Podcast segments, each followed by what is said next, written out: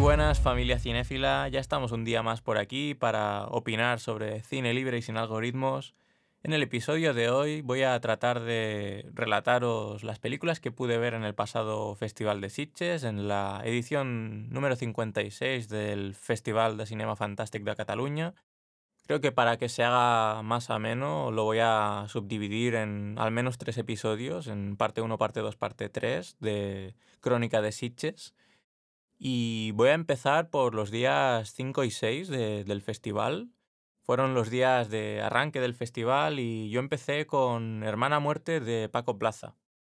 Y bueno, por si alguien no le ubica, Paco Plaza es un cineasta valenciano, nacido en 1973, que prácticamente ha dedicado toda su carrera al cine de género fantástico, terror, thriller. Entre las películas más conocidas que tiene estarían Quien al hierro mata, La abuela, las entregas de la 1 a la 3 de Rec y Verónica, que esta película se conecta directamente con Hermana Muerte, ya que Hermana Muerte es un spin-off barra precuela de Verónica en la que conoceremos a Narcisa, la monja ciega que aparecía en Verónica y bueno, al final es una película de, de Origins, ¿no? Es Narcisa, la monja ciega, el origen. Se podría haber llamado como título alternativo así la película. Perdóneme, padre, porque he pecado. Te escucho. Acabo de llegar nueva aquí como maestra. No sé si estoy preparada. Cuando escribió ese nombre, calla. ¿Qué? Nada.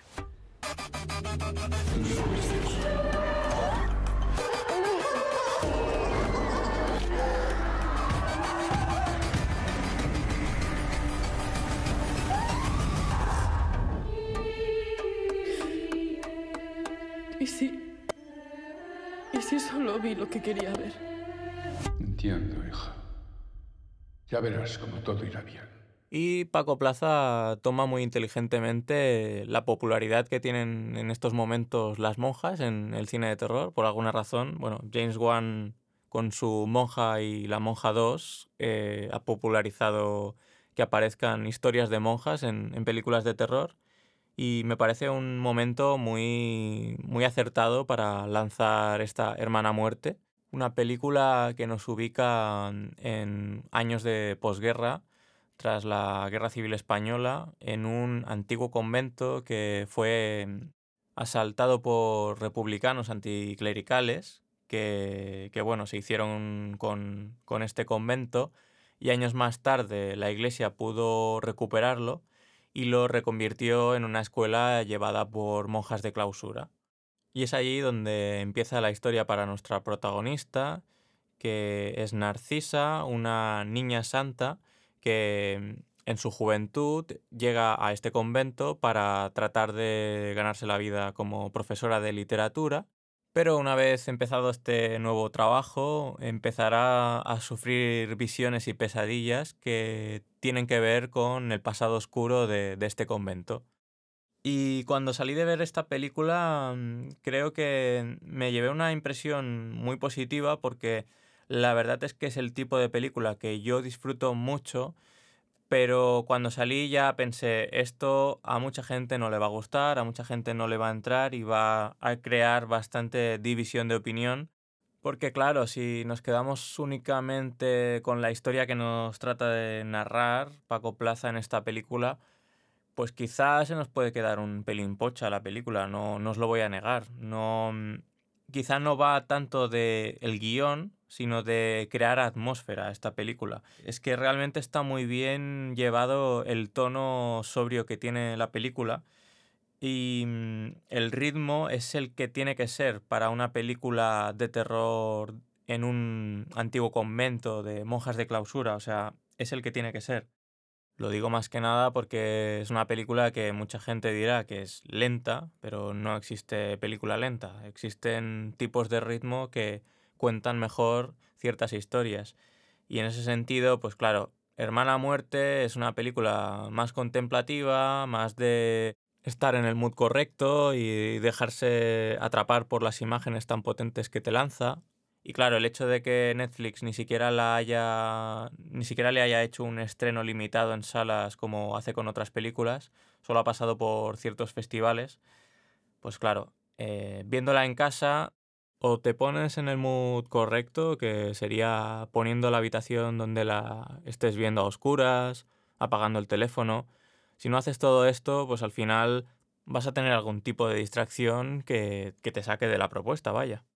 Y lo dicho, Hermana Muerte no me parece una película que vaya a ser para todos los públicos, no por la temática, sino porque no todo el mundo va a apreciar las virtudes que tiene, en el sentido de si no eres una persona que aprecia a veces que una, una película pueda ser más plana en guion, pero que en el apartado técnico sea sobresaliente, porque este es un caso de, de ello. Es una película muy, muy, muy bien fotografiada, con muchísimo encuadre en encuadre, con un uso del color muy, muy rico pero bueno, tampoco me malentendáis, eh, no es que esté diciendo que la película es solo fotografía y debe ser apreciada como tal y si no, te, no aprecias la fotografía no tienes nada más.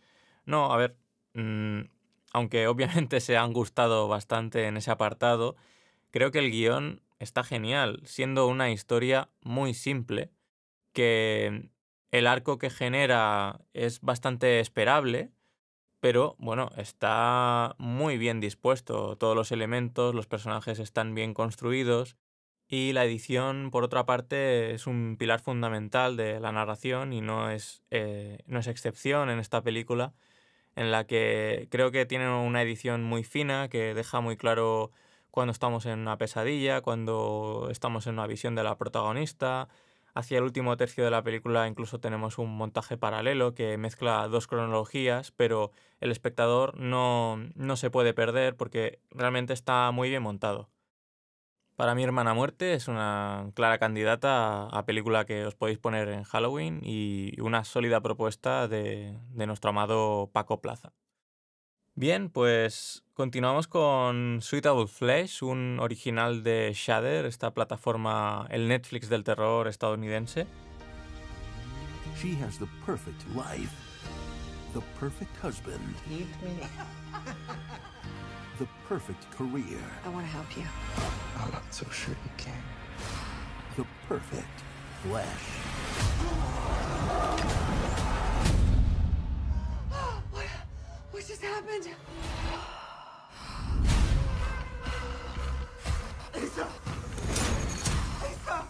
What have you done to me? Can't do this. Sorry. Wrong number. This is a magnificent body. It suits me. What's going on with you? Me? Es una película dirigida por Joe Lynch y protagonizada por Heather Graham. Y bueno, no os mentiré, es una película con un tono interesante, vamos a decir. Bueno, ¿qué, qué narices? Voy a decirlo claro. Eh, fue la película que menos me gustó de Sitches, no de, de esta edición. Y mira que hay gente que pude escuchar en alguna cola entre compañeros que, que sí que les gustó la propuesta, pero para mí no, no funcionó. No me funcionó quizá por expectativas de, ah, mira, un Shader Original, vamos a ver qué, qué pasa. Porque otras películas que he visto en años pasados como Deadstream, como Sisi, me funcionaron mucho, pero claro, al final cada director hace su propuesta y, y a mí esta no me entró en absoluto. Bueno, deciros que es una película en la que tendréis maldiciones, eh, el tema de cambio de cuerpo, un ocultismo con un libro maldito, incluso juega a un tono de thriller erótico y lo mezcla con un tono de telefilme barato, melodramático, así de domingo por la tarde. Cosa que, claro, toda esta, toda esta mezcla de, de tonos, si no lo sabes armar con inteligencia, a mí me pierdes como espectador. Es decir, cuando empezó, los primeros 50 minutos, para mí va, dando bandazos y no, no define qué propuesta vamos a estar, viendo. Mientras que el final de la película juega bastante duro con la comedia, esta comedia descacharrada de, película de terror de festival, vaya. Eso se trabaja bien en la última parte, pero es que en la, primera parte, bueno, cuando juega a hacerte este melodrama de película barata de Antena 3 alemana de, de 4 de la tarde, mm, le falta comedia. Es decir, me falta comedia para entender que lo estás haciendo de forma paródica, pero es que lo hace todo con una gravedad que, que me pierde como espectador. Yo digo, ¿qué, qué, qué he venido a ver aquí? Estoy, estoy flipando.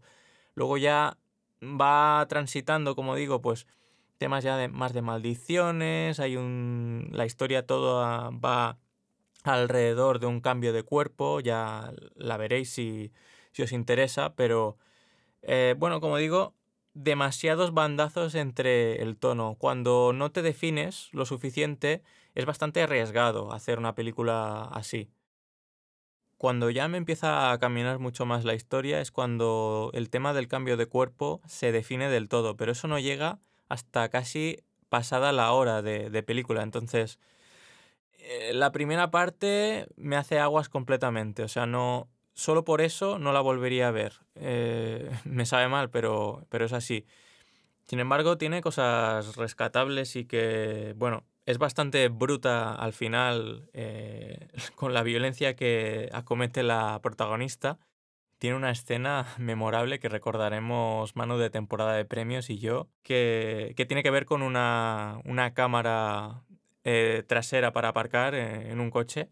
Esa escena realmente está muy bien. Y hacia el final el tono ya transita más hacia esa comedia tan, tan bruta de una comedia de terror. Ahí ya me funciona más la película. Pero es que vengo de, del principio de la película que no me ha funcionado absolutamente nada esa mixtura de, de tonos y no puedo decir más que, que la película no estaba hecha para mí. Y seguimos con el día 2 del festival en el que pude ver cuatro películas. La primera de la que quiero hablar es It Lives Inside o Vive Dentro.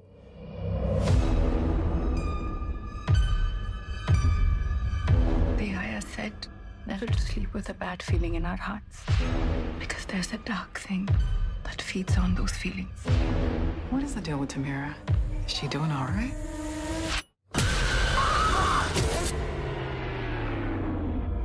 It's called the Pishash. It doesn't kill you right away. It eats you slowly.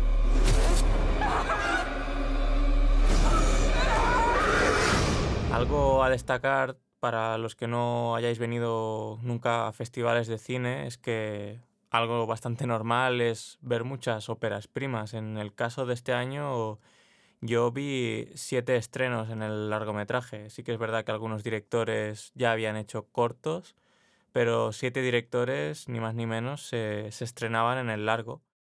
Y este es el caso del director Vishal Dutta, que tras haber dirigido algunos episodios en la serie Triads en 2017, esta vez se estrena en el largo con un- una película que es, claro, 100% él, porque al ser estadounidense de familia hindú, nos ha querido trasladar su particular carta de amor al género fantástico, de terror, conjuntamente a hacernos una película que sea un poco un retrato de sus costumbres, del folclore hindú.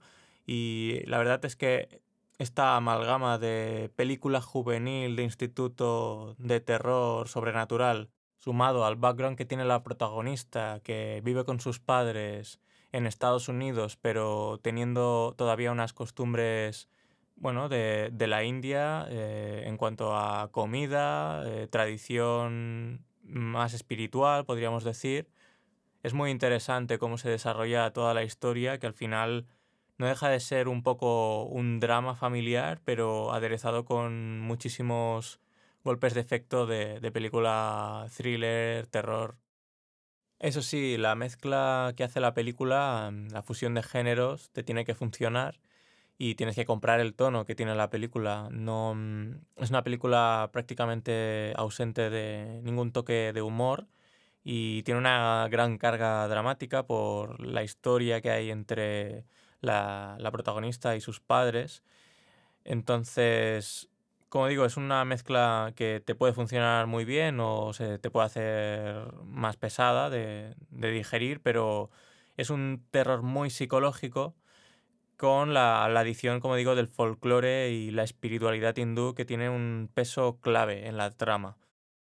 Resumiendo un poquito la trama, eh, Sam es una adolescente hindú que mm, quiere parecerse cada vez más a sus compañeros blancos estadounidenses en clase y eso también ah, la aleja de una de sus viejas amigas, Tamira, que eh, poco a poco se ha ido aislando socialmente cada vez más y ahí es donde entra un poquito la metáfora de cuidado de la salud mental y de la depresión que tiene la película, porque el demonio que se nos presenta en la película Pishash es un devorador de almas de la mitología hindú que al parecer se alimenta de los sentimientos negativos que uno puede tener antes de dormir y solo hace que potenciarlos si te aíslas y no hablas de tus problemas, de tus neuras propias con los que te rodean y entonces se apodera de tu alma en sueños.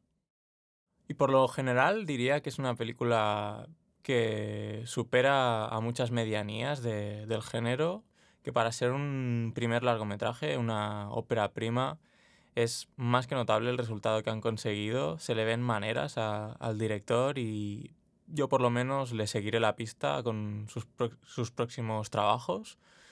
Y bueno, aunque el guion no sea perfecto y tenga sus cosas, mm, creo que los personajes están muy bien construidos y que tienen coherencia interna dentro de, de la historia que nos quiere contar. Quizá tiene un final abierto un poco cliché dentro del género de terror sobrenatural, pero el desarrollo es muy disfrutable y la verdad que la recomiendo bastante.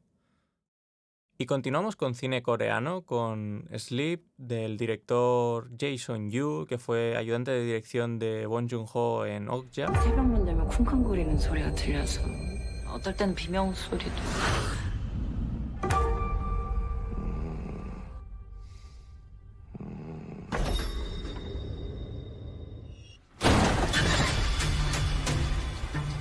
쭉 지켜봤다고? 안 자고? 남자 둘을 데리고 사네?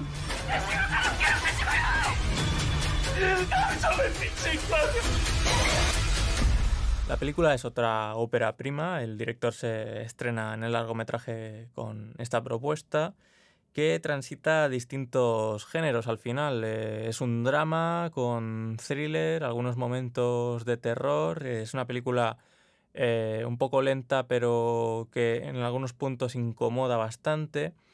Em, me pareció que tenía algunos problemas para desarrollarse con ritmo en el nudo, pero la película tiene un avance sosegado hasta el clímax final, pero bueno, no se le puede pedir tampoco mucho más a una película que se llama Dormir en su traducción, entonces es normal que una película con una puesta en escena como la que tiene, es una puesta en escena muy sobria y más bien teatral, con pocos personajes y pocos espacios, es bien normal que, tenga un ritmo pausado.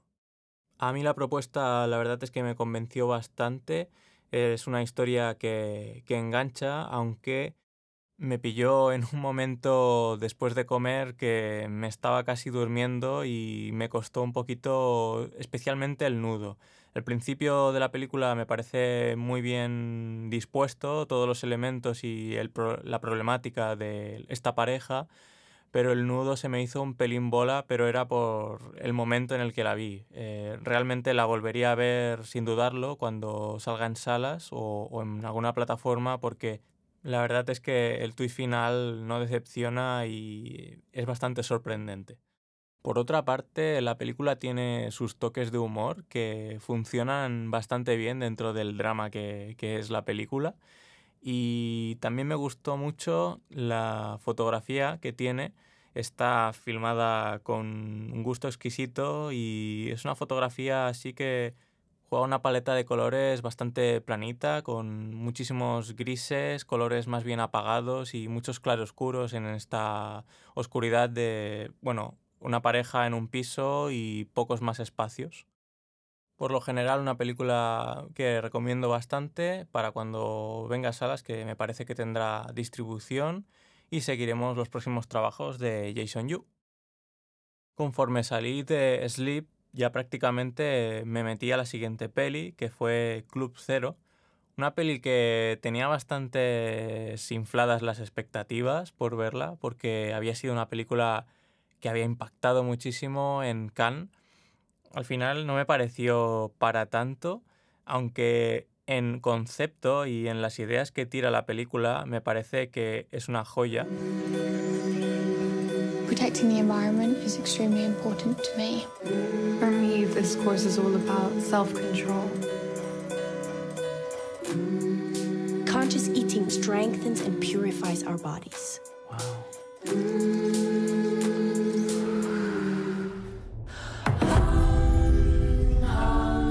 I'm out. She can't be serious. Don't you get it? It's a question of faith.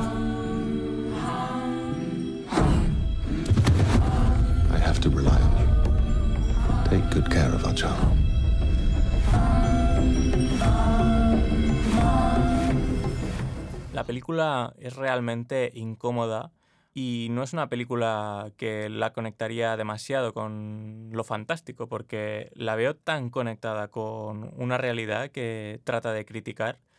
Es que es la realidad mm, que vivimos de tanto postureo y tanto culto al cuerpo en redes, que mm, hay muchos gurús vendemotos que a veces venden terapias o, bueno, modas algo peligrosas en redes y así arranca un poquito la película en la que hay unos chavales que están en un internado de élite y contratan a una, a una profesora nueva para darles clases extraescolares de nutrición.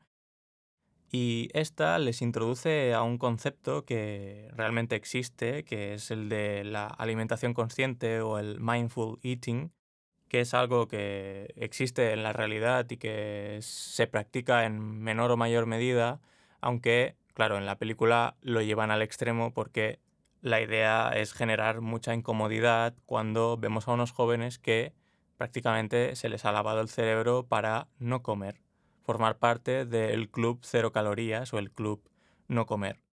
En la película encontramos actuaciones que me parecieron muy realistas para la historia que se está contando eh, también está muy bien la profesora, Miss Novak, y los padres de estos chavales aportan en, por guion una comedia negra que funciona bastante como alivio cómico.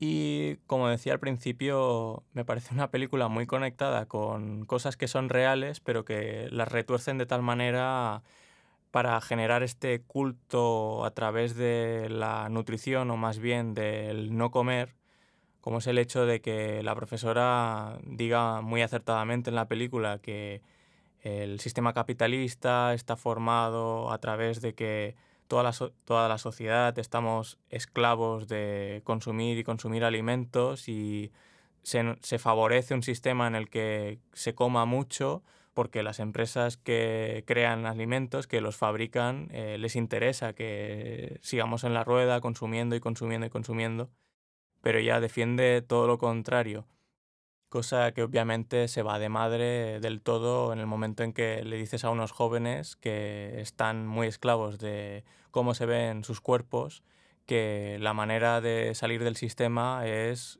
eh, viviendo del aire. Es una película que recomiendo si no te molesta ver películas incómodas, que tiene una escena a la que se le ha dado mucho bombo porque hubo gente que se salió en can mareada y tal.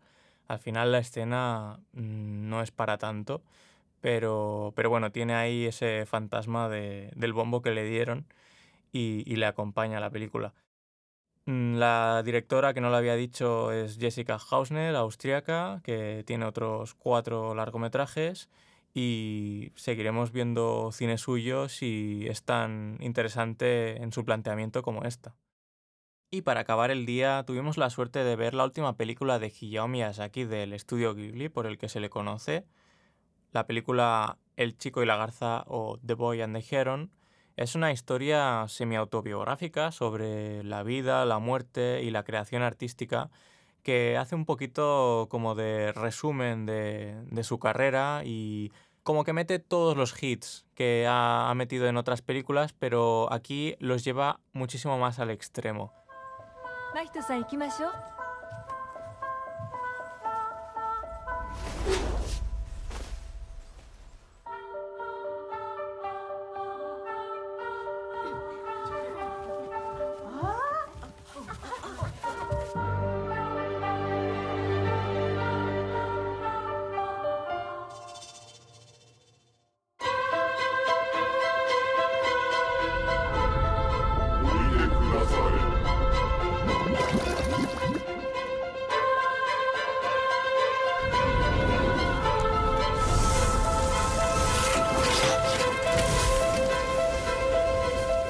マヒトさん行きましょう